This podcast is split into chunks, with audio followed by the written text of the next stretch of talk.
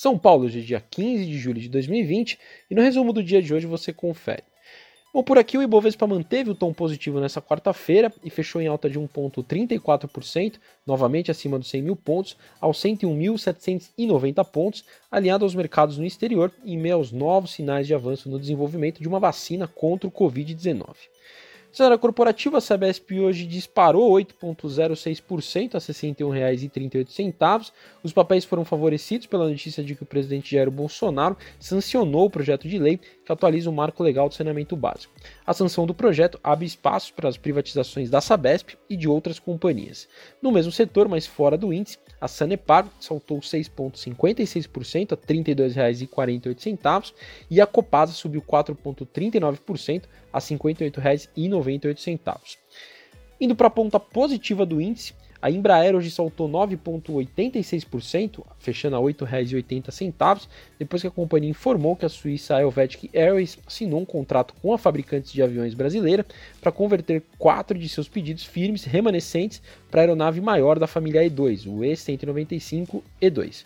O pedido firme restante para a entrega das sete aeronaves, segundo a Embraer, tem um valor de 480 milhões de dólares com base nos atuais preços de lista. Com todos os, os direitos de compra sendo exercidos, o contrato tem um valor total de 1,25 bilhões de dólares. A Gol hoje avançou 6,97% a R$ 21,95.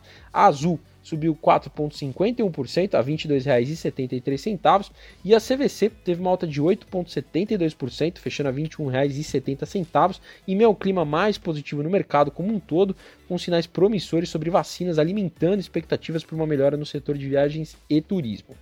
As lojas americanas hoje valorizou 1,88% a R$ 35,30. A companhia levantou 7,87 bilhões em sua oferta subsequente de ações, conhecido como follow-on, onde as ações ordinárias foram precificadas em R$ 34,50 e as ordinárias em R$ 29,78. Já a B2W, que segundo as lojas americanas terá um aumento de capital por subscrição privada de aproximadamente 3 bilhões de reais, teve quedas nos preços dos papéis, fechando com uma queda de 1,47% a R$ 113,99. Na ponta negativa, a CSN hoje desvalorizou 2,13% a R$ 11,93 em uma sessão de realização após forte alta da véspera, tendo no radar o forte rally do preço do minério de ferro. No mesmo setor, a Vale também entrou em leve correção ao longo do dia, mas fechou estável com uma alta de 0,15% a R$ 61,79, após atingir uma cotação máxima histórica na véspera, quando subiu 7%. De pano de fundo, uma decisão judicial que estabeleceu que a companhia deve apresentar até, 13, até 23 de julho garantias no valor de cerca de 7,9 bilhões de reais para assegurar eventuais pagamentos de multas pelo desastre em Brumadinho. A Vale disse que irá recorrer. A Cirela hoje perdeu 0,71%, fechou a R$ 26,69, refletindo o anúncio de uma queda de 57% nas vendas líquidas contratadas no segundo trimestre de 2020. A comparação refere-se ao mesmo período de 2019, atingiu um valor de 818 milhões de reais. No mesmo setor, a MRV caiu 2,01%, fechando a R$ 20,44, enquanto a Exetec, que está fora do índice, desvalorizou 2,32% a R$ 39,96.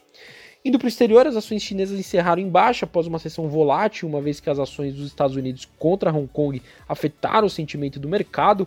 O índice CSI 300, que reúne as maiores companhias listadas em Xangai e Shenzhen, caiu 1,29%, enquanto o índice de Xangai teve uma queda de 1,56%.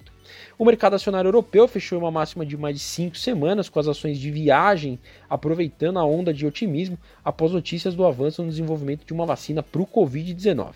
O índice FTS Eurofirst 300 subiu 1,65%, enquanto o índice pan-europeu ganhou 1,76%. Em Wall Street, as ações encerraram em alta com forte balanço trimestral da Goldman Sachs e a Moderna, eh, que são listadas na Nasdaq, vivendo um rally após um estudo de uma pequena escala mostrar que a vacina experimental contra o Covid-19 produz altos níveis de anticorpos ao vírus. Bom, sou o Fábio Capone, do time Equity Sales do BB Investimentos. Diariamente estaremos aqui no Investimento em Foco, trazendo um resumo do dia do mercado para você. Até a próxima!